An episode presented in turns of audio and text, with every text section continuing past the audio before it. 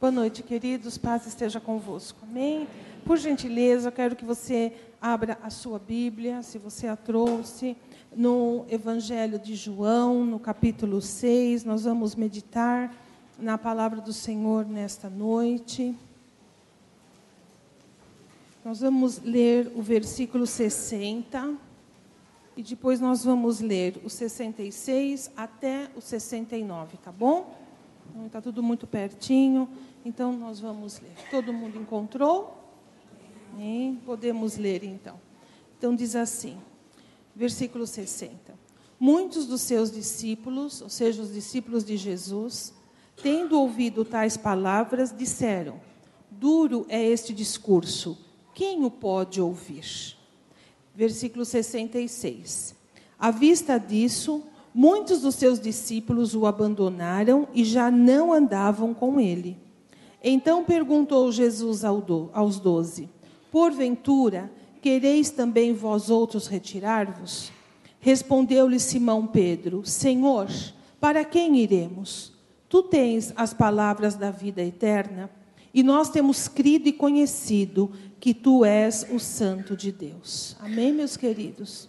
Nós vamos ficar com estes versículos para meditar e pensar um pouco a respeito desse acontecimento tão importante que traz muita luz à nossa vida numa noite como essa.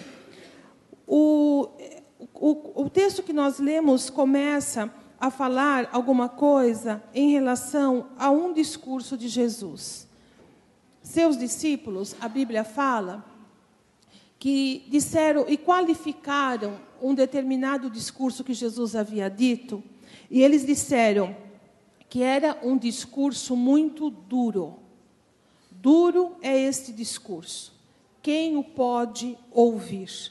Ou seja, quem está apto ou é capaz de ouvir palavras como a do Senhor Jesus e, de alguma maneira, entendê-las, de alguma maneira fazer com que essas palavras venham fazer parte da sua vida, do seu cotidiano, da, da sua noção de, de, de mundo, de tempo, na sua noção até mesmo mental. E quem mais ainda tem a capacidade de ouvir e poder entender, aí não só com a mente, mas com o coração, aquilo que Jesus estava querendo dizer. Para estes, eles qualificaram o discurso de Jesus de duro. Duro é esse discurso. Mas qual foi esse discurso? Se nós voltarmos um pouco ao que lermos, e depois em casa, nessa meditação que o pastor disse que a gente tem que ter da palavra de Deus, a gente pode ler. Jesus estava falando para eles algumas coisas referente a si próprio. Por exemplo, ele dizia assim: Eu sou o pão da vida, o que vem a mim jamais terá fome, e o que crê em mim jamais terá sede. Ele volta a dizer mais uma vez: Eu sou o pão da vida. Ele disse àquelas pessoas assim: Se alguém comer desse pão, viverá eternamente. E o pão que eu tenho a dar ao mundo é a minha própria carne, é a minha própria vida. E foi exatamente esse discurso que foi, uh, foi adjetivado pelos discípulos de duro. Duro é esse discurso. Eles acharam que era alguma coisa tão, tão profunda. E Jesus estava lançando um relacionamento ali, dele com seus discípulos, deles com aqueles que criam. É, ele estava lançando um fundamento tão profundo e extraordinariamente diferente de tudo aquilo que aqueles, aquelas pessoas já tinham ouvido, que muitos não conseguiram assimilar aquilo. Ou muitos não estavam dispostos a entrar num relacionamento tão pessoal, tão determinante assim com Jesus. Jesus dizia e disse claramente para eles: Olha, prestem atenção, lá no deserto, os seus pais, ele estava falando com os judeus, comeram o maná que caía do céu. Vocês sabem dessa história, não sabe? Que no deserto o povo de Israel foi alimentado por um maná que caía, caía, começava a cair à noite e pela manhã eles iam recolher porque não tinham o que comer naquele deserto. Jesus disse assim: Vossos pais comeram o maná e se alimentavam, só que eles voltavam a ter fome. Jesus diz assim: Porém, eu sou o pão da vida. Quem comer de mim nunca mais terá fome. Ou seja, Jesus estava querendo dizer que o maná era como se fosse a, a, o símbolo daquilo que ele viria a ser na vida da humanidade. E se pensarmos bem, esse é um discurso que até hoje, até hoje, ele pode causar grande impacto. No sentido que nunca ninguém se levantou com um discurso parecido. Por mais ousado que, os, que grandes pessoas foram, por mais uh, corajosas que foram em, em falar coisas a seu próprio respeito, nunca ninguém chegou perto de Jesus. Nunca ninguém falou palavras como a dele. Nunca ninguém pôde assegurar ou a, assegurar que havia uma chave para o destino da humanidade, que havia uma resposta para a morte, que havia uma solução para ela. E é exatamente nesse ponto que Jesus começa a trabalhar ele fala nesse duro discurso sobre um assunto, que nós vamos falar um pouquinho daqui a pouco a respeito dele: vida eterna. Poucas pessoas falavam sobre isso na época, e pouco se fala hoje também. Não se fala na, no, na, na medida que nós precisávamos falar ou ouvir a esse respeito. Vivemos neste mundo, um mundo essencialmente materialista, vivemos num mundo absolutamente físico, palpável, que faz sentido aos nossos sentidos. Nós temos que ouvir, sentir olfato, ou, eh, temos que sentir gosto, tato, nós temos que ver. Essa é a esfera humana do mundo. É nisso que nós nos movemos, é isso que nós tentamos entender e compreender. Mas há, obviamente, uma esfera que é fora desse mundo. E eu não estou dizendo fora no sentido de você ter que ir para outro lugar, mas se você se voltar para dentro de você mesmo, você vai perceber que a vida, a sua vida, a minha vida, não é uma vida que só se move naquilo que é exterior. É verdade ou não? Eu quero que você pense um pouco em você, eu quero que você pense um pouco em suas emoções, quero que você pense um pouco no seu coração, que muitas vezes nem mesmo a gente conhece, mas o pouco que a gente se conhece, a gente percebe, a vida não é só, não é só aquilo que é de nós para fora.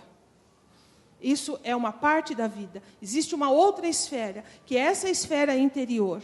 Por exemplo, por que é que você chora? Não é? Nós temos dois motivos de chorar, de alegria e de tristeza. Então a gente chora, porque alguma coisa dentro de, dentro de nós move, acontece. E as lágrimas é a tradução física do que acontece dentro do nosso interior. Pense um pouco nas pessoas que têm ataques fulminantes do coração. Não é sempre que nós, é, infelizmente, é com muita frequência que nós temos notícia de algumas pessoas que passaram por um susto muito grande, ou um assalto, ou alguma coisa, e que em seguida infartam.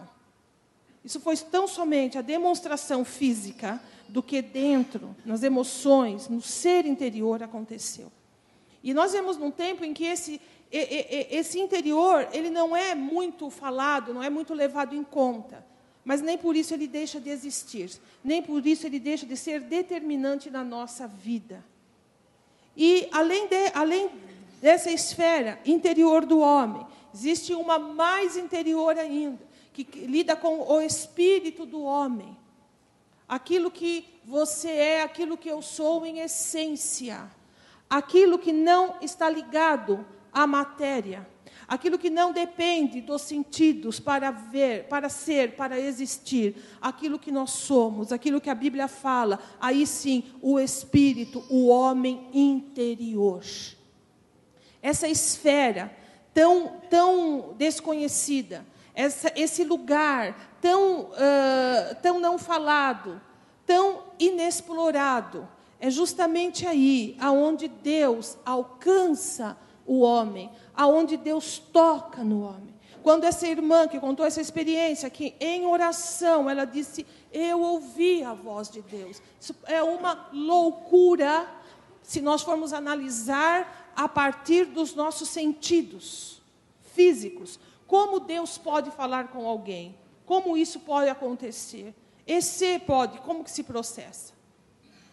E também a gente pode dizer, olha, mas essas coisas acontecem porque a pessoa emocionalmente está envolvida ou entra em algum tipo de êxtase emocional dela. Mas existe, a, existe uma grande chance desta irmã ter realmente ouvido a voz de Deus, porque ela não pode explicar muito como isso acontece. E se você já teve uma experiência dessa, você sabe disso. Não dá para falar com palavras, não dá para pôr no sentido humano aquilo que acontece quando Deus toca o íntimo, o espírito nosso. E é isso que Jesus estava querendo dizer àquelas pessoas: que a vida não é só o externo, que a vida não só é o intelecto ou as emoções mas que a vida também é, e primordialmente, aonde ela começa, aquilo que nós somos no mais interior do nosso ser. Aquilo que a Bíblia diz que Deus deu ao homem espírito. Aquilo que a medicina, a, né, a, a, a ciência, ela está numa luta grande e sempre foi, agora vai se intensificando cada vez mais. É aquela coisa, quando é que acontece a concepção? Quando é que um ser humano passa a ser ser humano? Quando é que ele passa a existir de fato e de verdade? Ou seja, quando é que eu, você, quando é que nós começamos a existir enquanto ser humano, com espírito, mente e corpo? E a Bíblia fala que nós fomos feitos à imagem e semelhança de Deus. E nós temos que pensar nestas coisas. Esse é um dos aspectos do duro discurso de Jesus. Nós não podemos nos enganar. Nós temos que aceitar essa realidade. Nós somos mais do que o corpo. Preste atenção nisso. Você é mais do que esse corpo que está sentado ouvindo.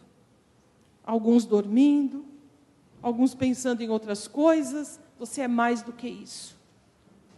Você é mais do que a, o que a mente, você é mais do que emoção. Há algo mais em você. Há algo mais interior. Há algo que Deus criou e Deus deu e fez com que você viesse a existir. Numa vida como nós levamos, é, esse discurso é muito duro, porque a, hoje, e, hoje isso é tão verdadeiro quanto foi naquele tempo, mas de alguma maneira nós podemos nos desaperceber disso com muita facilidade. Porque todo mundo fala com você a respeito do seu corpo. Seja assim, faça isso, não faça aquilo. Como você deve se vestir, como você não deve se vestir. O que você deve comer, o que você não deve comer. Os exercícios que você deve praticar, o que você não deve praticar. O que te faz bem, o que te faz mal. Como se portar, como andar, como sentar, como falar. Como olhar?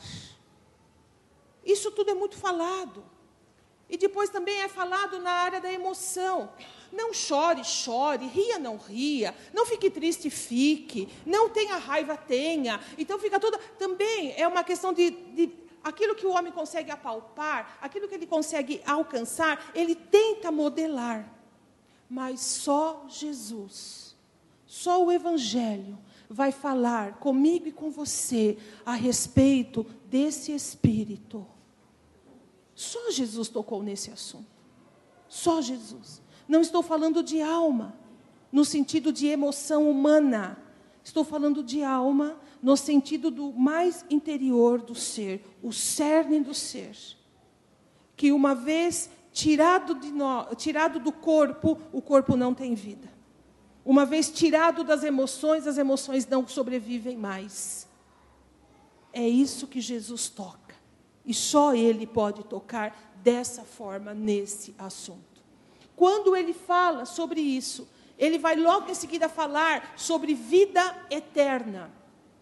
Porque o nosso espírito está ligado a essa realidade de vida eterna. Assim como o nosso corpo está ligado a uma vida terrena, Assim como é, é, é, natural ao corpo nosso humano viver aqui na terra, é absolutamente natural ao nosso espírito ultrapassar essa vida terrena, na medida em que o nosso espírito não depende do corpo para viver, mas o nosso corpo depende do nosso espírito para ser. Preste um pouco atenção nisso e pense no que Jesus está querendo dizer quando ele fala vida eterna é a vida que o nosso espírito, que este interior nosso vai continuar a viver após a morte do corpo, após a morte daquilo que aparentemente nós somos. Nós estamos fadados a isso. Todos nós, nesse auditório, sem exceção, se Jesus não voltar antes, como diz a Bíblia, para buscar aqueles que são dele, se nós não alcançarmos esse tempo, todos nós aqui iremos morrer. E falar disso é uma coisa muito estranha. Até para mim que estou aqui falando, parece algo muito distante. Porque nós somos projetados para viver esta vida, graças a Deus. Amém? Amamos viver. Por pior que seja a nossa vida, nós queremos continuar com ela. Sim? Né? Se tem alguma pessoa que reclama da vida para você, que fala, você fala: Olha, eu tenho um chumbinho de matar rato lá em casa, que é uma maravilha, e me falaram que mata a gente. Você quer que eu traga um pouquinho para você? A pessoa vai dar um pulo para trás e fala: Não, não, também não é assim. Porque a gente pode falar da boca para fora, mas ninguém né? Ninguém, numa vida como a nossa, deseja a morte. Porque Deus quer que nós vivamos. Ele quer que nós desfrutemos intensamente desse tempo aqui de vida que Ele nos dá. Porém, meus queridos, nós não podemos nos enganar, nós não podemos tampar o sol com a peneira. Um dia nós vamos partir. Cada um de nós, no seu tempo, na sua vida, na sua realidade, nós iremos partir.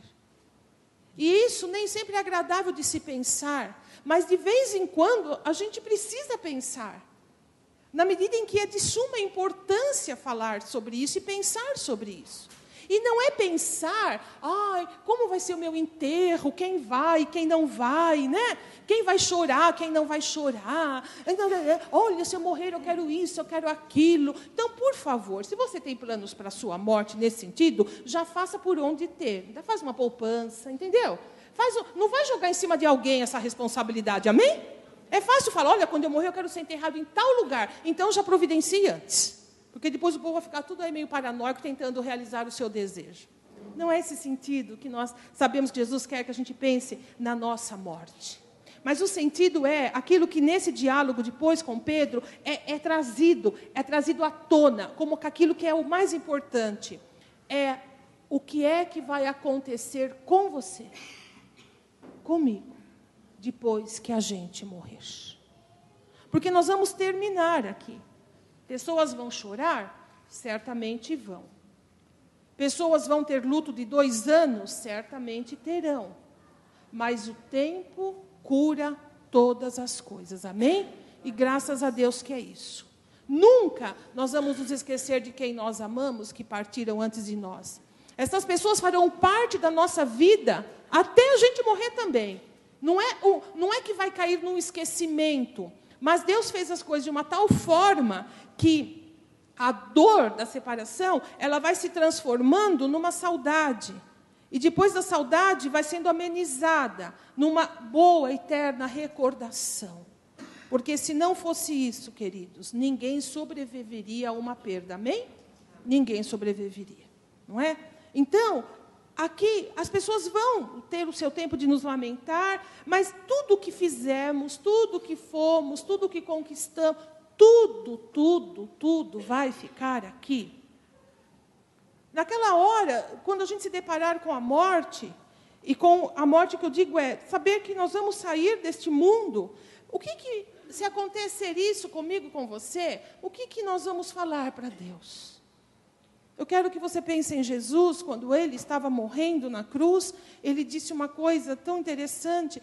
Ele falou algumas coisas muito, muito importantes, que mostram muito dele, né? E eu já sempre penso isso, na hora da morte a gente mostra quem de fato a gente é. Você concorda com isso? Ninguém fica fazendo cena, todo mundo encara a realidade, né? Então Jesus disse assim: Senhor, perdoa, porque eles não sabem o que estão fazendo. Ele nos amou até o fim ele morreu pedindo perdão por aqueles que estavam fazendo o que estavam fazendo com ele. Em segundo lugar, e o mais importante, ele disse assim: Pai, em tuas mãos eu entrego os meus discípulos, o meu espírito. É tão interessante pensar isso. Ele não ficou assim, pai, eu entrego isso, entrego aquilo, eu entrego. Porque ele falou: Pai, eu entrego meus discípulos em quem eu amo, cuidar deles. Jesus fez isso antes, antes.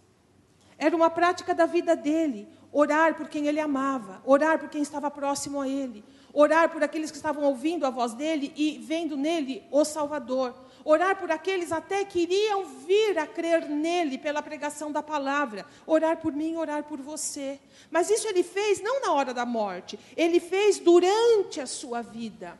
Queridos, nós temos que fazer algumas coisas durante a nossa vida. A gente não pode esperar chegar a última hora para fazer. Porque, em primeiro lugar, a gente não sabe se dá tempo. Né? Eu acho bonito aquelas mortes que mostram assim nos filmes, né? ou então nos livros que a gente lê, né? quando ia morrer alguém, toda a família ao redor da cama, a pessoa deitada, falando com um, falando com o outro. Né? Os patriarcas da Bíblia que morriam, ia todos os filhos lá, aí abençoava, falava, profetizava em cima dos filhos. Que bonito que é isso. Mas hoje a gente já não morre mais assim. A gente morre numa UTI, longe de todo mundo, num ambiente totalmente esterilizado, não tem ninguém perto, né? Ou então a gente pode morrer de repente, num acidente, de qualquer outro jeito, sei lá. Sabe, não dá tempo. A nossa vida não permite nem mais uma morte como era nos parâmetros mais antigos um pouquinho, né? Imagine, irmãs, que nós vamos ter que morrer sem dar ordem para ninguém. Não é muito triste isso? Foi roubado isso de nós. Como que nós vamos morrer sem mandar? Não, não vamos ter mais, não vou poder chegar e mandar, vai ser muito triste, né? A gente não pode nem fazer isso mais. Algumas coisas na nossa vida nós temos que fazer enquanto nós estamos vivendo. Aprender com Jesus. Primeiro lugar, ore por quem você ama por quem você deseja ver na presença de Deus durante a sua vida. Durante a sua vida. Acerte aquilo que você deve acertar. Tenha uma vida conforme você entende da palavra de Deus. Tenha uma vida que você faça o que deve fazer nas etapas certas. Tenha uma conduta de acordo com a palavra.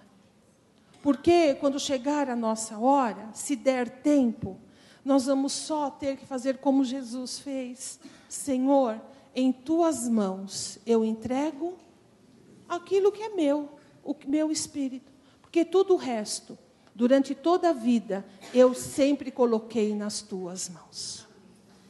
Eu sei que o Senhor vai cuidar de quem eu amo. Eu sei que o Senhor vai dar bom fim a quem quem eu, de quem eu cuidei. Se eu não estou mais, o Senhor vai cuidar, o Senhor vai continuar a fazer aquilo que o Senhor já estava fazendo na vida das pessoas. Nós temos que entender isso, porque na hora, se a gente tivesse a possibilidade de entregar alguma coisa ao Senhor, o que é que nós entregaríamos para Ele? Ai, Senhor, cuida da minha casa. Olha, o senhor sabe que eu ia fazer aquela reforma, mas por favor, o senhor fala para o pedreiro, nós vamos fazer isso. Senhor, cuida do carro, ele é novo, acabei de comprar, nem no seguro eu pus. Senhor, toque em alguém para pôr no seguro aquele carro. Não faremos isso? Eu penso que não. Porque na hora da morte, todas as coisas se encaixam e nós temos um foco certo para olhar aquilo que de repente vai ter valor e aquilo que não vai ter mais. O que nós temos que entender é que na hora de partir daqui, tudo que serviu para nós nesta vida, aqui fica, meus irmãos. Para onde nós iremos? Não tem lugar para isso.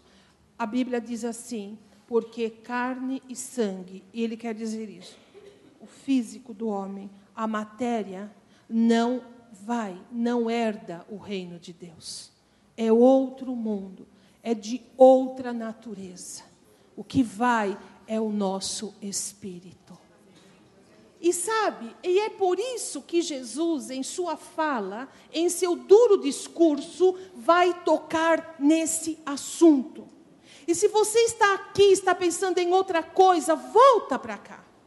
Volta para cá. Porque exatamente o que o inimigo da tua alma não quer que você ouça.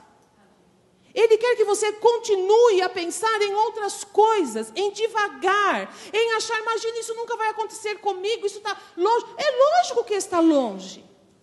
Mas há pouco tempo atrás eu tinha 15 anos. Há pouco tempo atrás você era uma criança. Há pouco tempo atrás você era um jovem adulto. Há pouco tempo atrás você tinha acabado de nascer. Pense na sua vida. E pense como ela passa muito rápido, ou não passa. Ela demora até os 18. E principalmente se você tem aquela ideia de 18, que com os outros você vai ter liberdade. Quantos de nós não fomos assim? Hoje a gente não tem paciência com os jovens. É porque, olha um pouquinho, como é que você era quando você tinha 18 anos, 17? O que, é que você queria da vida? Pense um pouco nisso. Dá para você lembrar? A gente via isso e demorava a chegar, mas quando chega, depois a vida voa. O salmista, Davi, o salmo ele fala assim: a vida do homem na terra é como uma florzinha que nasce, brota de manhã, ao meio-dia ela abre e à tarde ela seca e não existe mais. A brevidade da nossa vida é tão rápido, tão rápido que passa tão rápido. Então, o que o inimigo não quer é que a gente se atente a isso. E eu não estou aqui fazendo um discurso mórbido, dizendo que, olha, você vai sair daqui, vai morrer. Não é isso. Mas que nós temos que entender e parar para pensar que isso faz parte da vida e que dia menos dia, quer queiramos ou não, nós vamos nos defrontar com esse momento na nossa vida. A gente tem muito medo de pensar da gente ir, ir, a esse momento das pessoas que a gente ama, não é verdade? Eu devo estar falando aqui, está pensando, ai meu Deus, se morrer minha mãe, meu pai, meu filho, ah, meu, meu marido, a gente é engraçado, a gente pensa, como é que eu vou ficar? É, e dói, é um desespero muito grande. Mas o Senhor Jesus chama a nossa atenção para que hoje nós pensemos em nós. Em nós. O interesse dele é comigo, é com você, no sentido individual. Qual vai ser o nosso destino? Qual é o destino que vai ter a nossa alma? E é por isso que ele disse, no duro discurso, ele disse assim: Eu sou o pão que alimenta para a vida eterna. A vida eterna, a vida do Espírito, a vida que, nós, que todo ser humano está fadado a ter guarde uma coisa: nós não somos infinitos. Nós tivemos um começo. Deu para você perceber, né? A gente começou. E nós começamos nessa vida. Você começou nessa vida. Não caia no erro de pensar na possibilidade de haver outras vidas, porque a Bíblia diz que ao homem está ordenado por Deus morrer uma única vez. Vindo depois disso, o juízo final. Isso significa que nós vamos viver aqui e morrer uma única vez. Não há possibilidade nenhuma de uma outra vida. Não há essa possibilidade. Nós vamos fazer exatamente como a Bíblia determina que seja feito. Tendo isso, nós temos que, então, saber qual vai ser o nosso destino. O que, que nós vamos fazer? Qual será? Ninguém pode responder isso. Afinal, nós podemos cair naquele senso comum. Ninguém voltou de lá, do outro lado, para falar como é. Mas Jesus fala como é. Jesus fala. A Bíblia não deixa a humanidade ignorante com relação a isso. O Senhor diz claramente que ele terá seus filhos com ele. Uma das coisas que ele pediu a Deus, ele disse assim: Pai, o meu desejo é que onde eu estiver, estejam eles também. Aonde Jesus está agora? Jesus, você pode falar, está no meu coração. Não. Jesus está no céu, à destra de Deus Pai Todo-Poderoso. Quem está aqui conosco agora é o Espírito Santo de Deus. Se Jesus está no céu, é lá que Ele quer aqueles que o amam também. Isso ele deixou numa oração ao Pai. Certamente Deus ouviu essa oração. Tudo isso eu estou dizendo, e, e, eu quero rapidamente entrar no diálogo, então, que esse discurso, que essa natureza de conversa, que você não vai ouvir em qualquer lugar, não é verdade? Você não ouve em qualquer lugar. A gente não escuta, a gente não ouve, a gente não lê muito. Essa natureza de discurso Jesus fez, e a Bíblia fala que muitos, não foram poucos, muitos dos seus discípulos, tendo ouvido tais palavras, disseram que o discurso era duro, quem é que podia ouvir? E eles se retiraram. A Bíblia fala que eles abandonaram a Jesus. E abandono significa deixar completamente. Deixaram. Não nos interessa. É duro demais. Não é o momento e não é a hora de se pensar sobre isso. É um discurso que a nossa religião condena completamente, como diria aqueles que entendiam literalmente as palavras de Jesus. Como que a gente vai comer carne humana? Como que nós vamos beber sangue humano? Outros que poderiam entender um pouco, mas falaram: vamos devagar. Vamos devagar com essa conversa. Eu gosto de ouvi-lo, eu gosto de ver os milagres que ele faz, é bom estar com ele, mas vamos devagar. Esse negócio de, ó, de ter uma vida tão íntima, tão ligada a Ele, não, eu tenho que pensar um pouco mais. Eu vou deixar pra, mais para frente. Eu vou deixar quando tiver um pouco mais de idade, ou quando eu acertar algumas coisas na minha vida. À vista disso, muitos dos seus discípulos o abandonaram e já não andavam com Ele. Eu penso que Jesus notou a ausência, Jesus notou a falta. Eu penso que a, os seguidores foram, o número foi reduzido, ficou menor do que costumava ser. E eu acho que alguns dias após, e isso eu imagino, que Jesus ele volta para os doze e fala assim: Eu tenho notado que depois daquele discurso que eu fiz na sinagoga, quando eu disse que eu era o pão da vida e quem de mim comesse nunca mais morreria, que a vida que eu teria a dar ao, ao mundo era minha, o meu próprio corpo, ou seja, o meu próprio sacrifício, muitos não voltaram mais. As audiências não têm sido tão concorridas como eram. Poucas, muitos deles, eu, eu tenho notado ausência. E ele vira para os doze, para os mais íntimos, e fala assim: e vocês? Porventura vocês também vão sair? Vocês também querem se retirar? Jesus é maravilhoso na colocação das palavras dele. Vocês querem? Vocês querem ir? Vocês querem se retirar? Note que não há nenhuma ameaça. Note que não há nenhuma possível punição. Notem que é uma pergunta honesta dirigida a pessoas a quem ele muito estimava, e ele pergunta: Vocês também vão querer ir? Nós não estávamos lá para saber em que teor essas palavras foram faladas, mas conhecendo e lendo o Evangelho e, e, e analisando um pouco as palavras do Senhor, é muito provável que ele tenha dito isso com muito amor.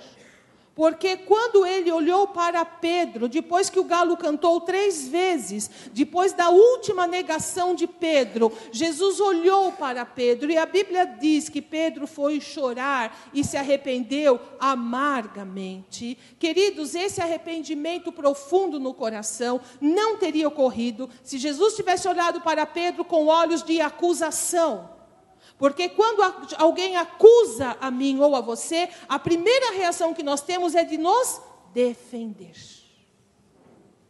Você fica na, na retaguarda, você se protege, você se defende. Pedro não se defendeu, Pedro não argumentou, e seria muito próprio de Pedro fazer isso. Ele era impulsivo, ele falava as coisas. Mas Pedro foi chorar amargamente. Porque Jesus deve ter olhado com os olhos de tanto amor e compaixão.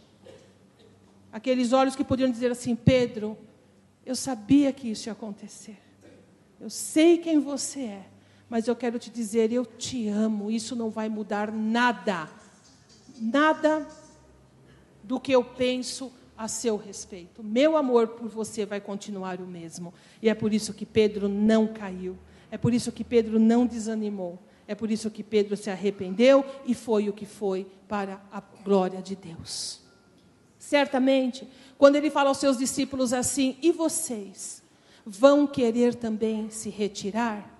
Certamente ele não falou de uma maneira áspera, dura, como um tirano falaria, como as pessoas que querem ter poder e domínio falam com aquela autoridade, autoritarismo na voz, como que exigindo uma postura das pessoas, como que fazendo as pessoas se sentirem é, obrigadas, sem encurraladas, sem meio, sem nada. Jesus certamente deve ter falado de uma maneira muito ponderada e muito clara. E a resposta de Pedro, ela mostra muito isso. Pedro se sentiu à vontade para responder. Pedro não baixou os olhos envergonhado, temeroso, mas ele pôde, naquele momento, naquele tempo desse, dessa conversa, falar, falar aquilo que estava nele, no coração dele. Eu não acredito, meus queridos, que a resposta de Pedro foi imediata. Eu não penso que esse discurso ele foi tão rápido quanto a nossa leitura dele é. Eu imagino que houve tempo eu imagino que depois dessa pergunta, seus discípulos devem ter guardado silêncio. Porque quando você é livre, você pode parar para pensar. Amém? Quando você não é coagido, quando você tem liberdade, você pode parar e pensar. A Bíblia diz: aonde há o Espírito de Deus, ali há liberdade.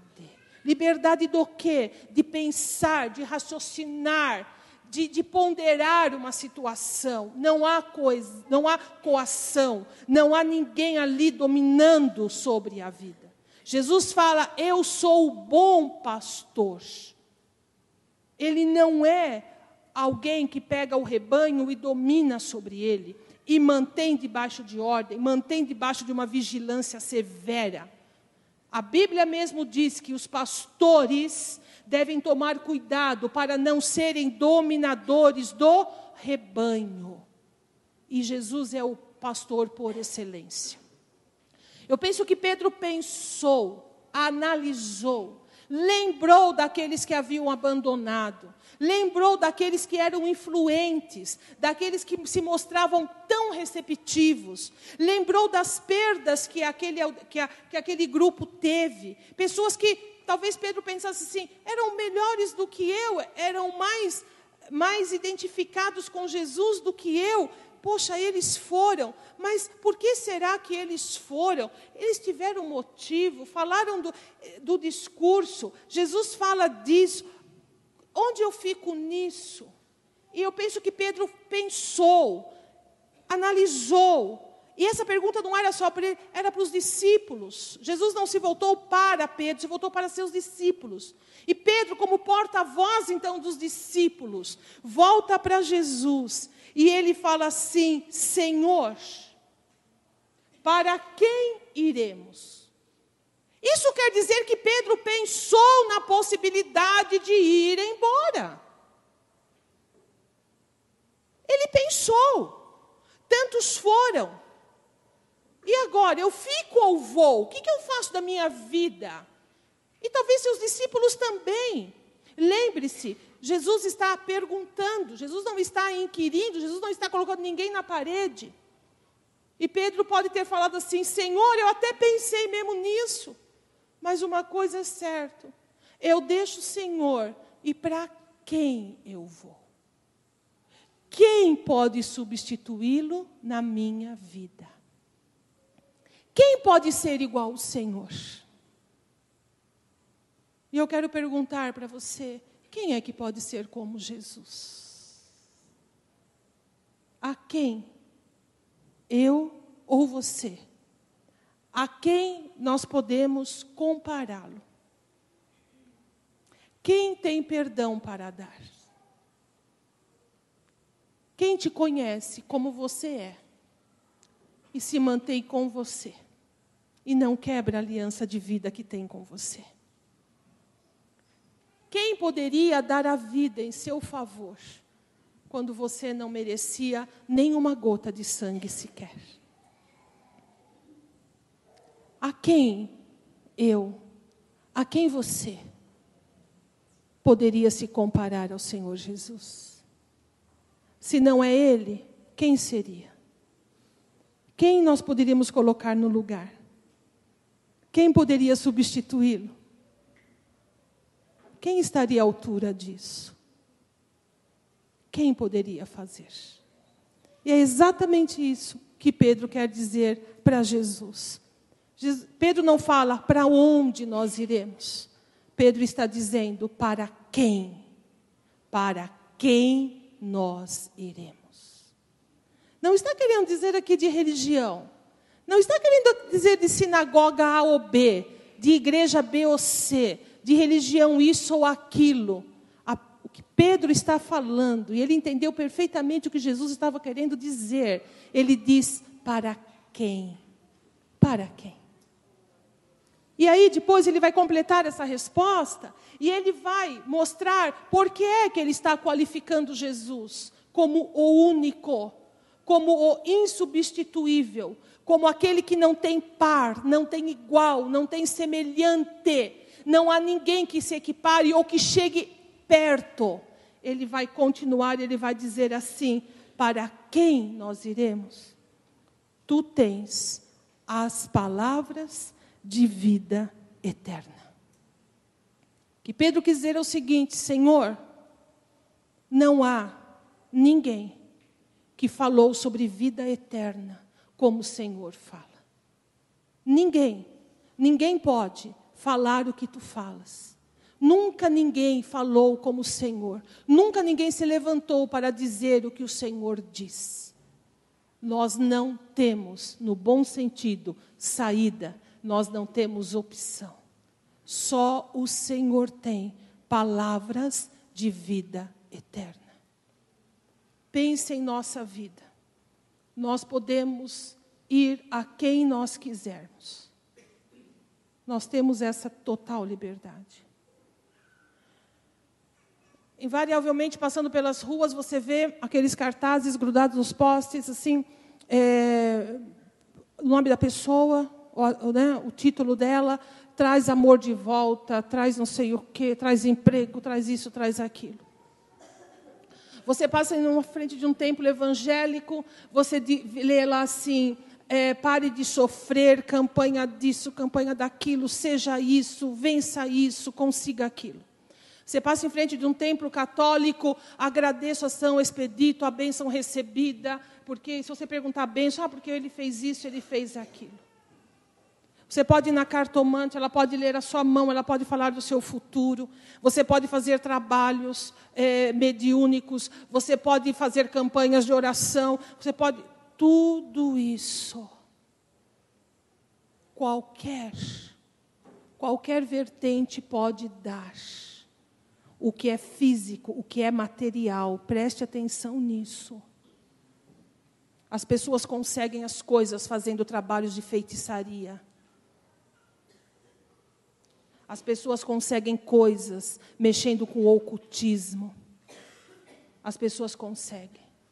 Mas uma coisa eu quero que você saiba: vida eterna, perdão dos seus pecados, certeza da sua salvação, só Jesus Cristo. Só Jesus Cristo. Só Ele tem palavras de vida eterna. E no fim das contas, eu quero voltar lá para a nossa cena da nossa morte. Quando a gente precisar entregar ao Senhor as coisas, nós vamos ter que entregar o nosso espírito. Que se você deu a Ele no transcorrer dessa sua vida, vai ser alguma coisa muito calma, muito tranquila, muito abençoadora. Muitos poderão chorar, mas eu tenho certeza que você, que eu, nós estaremos em paz, estaremos bem para enfrentar essa separação. Mas isso tem que ser feito agora. Eu volto a dizer, há muito empenho, meus irmãos, para se ter as coisas agora, nesta vida. E nós devemos. Isso faz parte de nós. Ninguém vai viver com a cara para cima, sem comer, sem beber, sem vestir. Não vamos viver sem sonhos, não vamos viver sem conquistas, a alegria de ter algo que nós desejamos tanto, a conquista de, de um ideal alcançado. Como isso é bom e como faz parte da nossa vida. E a palavra do Senhor diz: aquele que teme ao Senhor, bem algum vai lhes faltar. E o Senhor sabe todas as coisas. A Bíblia fala: o prazer de Deus é realizar o anseio, o anelo do, do justo, daquele que teme o nome dele. Mas, meus amados, há um desequilíbrio enorme, muito grande. Nós temos que, no mínimo, no mínimo, equilibrar estas coisas no mínimo trazer a questão da vida eterna, da nossa alma, no mínimo, na, no mesmo grau de importância que nós estamos dando às coisas desta vida. Para daí para frente começar a equilibrar mesmo as coisas diante de Deus e conosco mesmo, porque eu volto a dizer, um dia nós vamos morrer. E saber para onde vai não é lá na hora H, é antes. Jesus Cristo diz isso: aquele que de mim se alimenta através de mim viverá. E não é só viver aqui, é viver eternamente. A salvação está posta, ela está colocada no sacrifício de Jesus. Cabe a nós, a nós, dar valor a isso Cabe nós nos olharmos e nos vermos como de fato nós somos. Nós somos mais que um corpo. Nós somos mais do que as emoções, às vezes tão, tão distorcidas que nós temos. Nós somos um espírito. E Jesus morreu para salvar-nos da morte eterna, meus irmãos. Ele morreu para nos dar a vida eterna. E somente Ele tem esse poder. Quando Pedro respondeu isso, Pedro resumiu de uma maneira extraordinária tudo aquilo que Jesus estava tentando ensinar e passar. Nem sempre a multidão estará do lado do Senhor Jesus. Não esteve naquela época, pode ser que não esteja nos dias de hoje. Nem sempre você fará parte da grande multidão. Mas o importante é que você saiba quem você é da onde você veio, o que você está fazendo aqui para onde você vai. Isso significa ter sentido na sua vida. E o sentido da vida nós encontramos na palavra de Deus. Nós nascemos, vivemos e vamos partir para que tudo isso dê glórias ao nome do Senhor. Amém? É por isso que nós vivemos, é por isso que Deus fez com que eu e você existíssemos, para que nós possamos desfrutar, honrar a Deus e ter a certeza de que nós estaremos com Ele quando aqui nós fecharmos os nossos olhos, quando o Senhor vier nos chamar. Amém, meus queridos? Vamos ficar de pé na presença de Deus.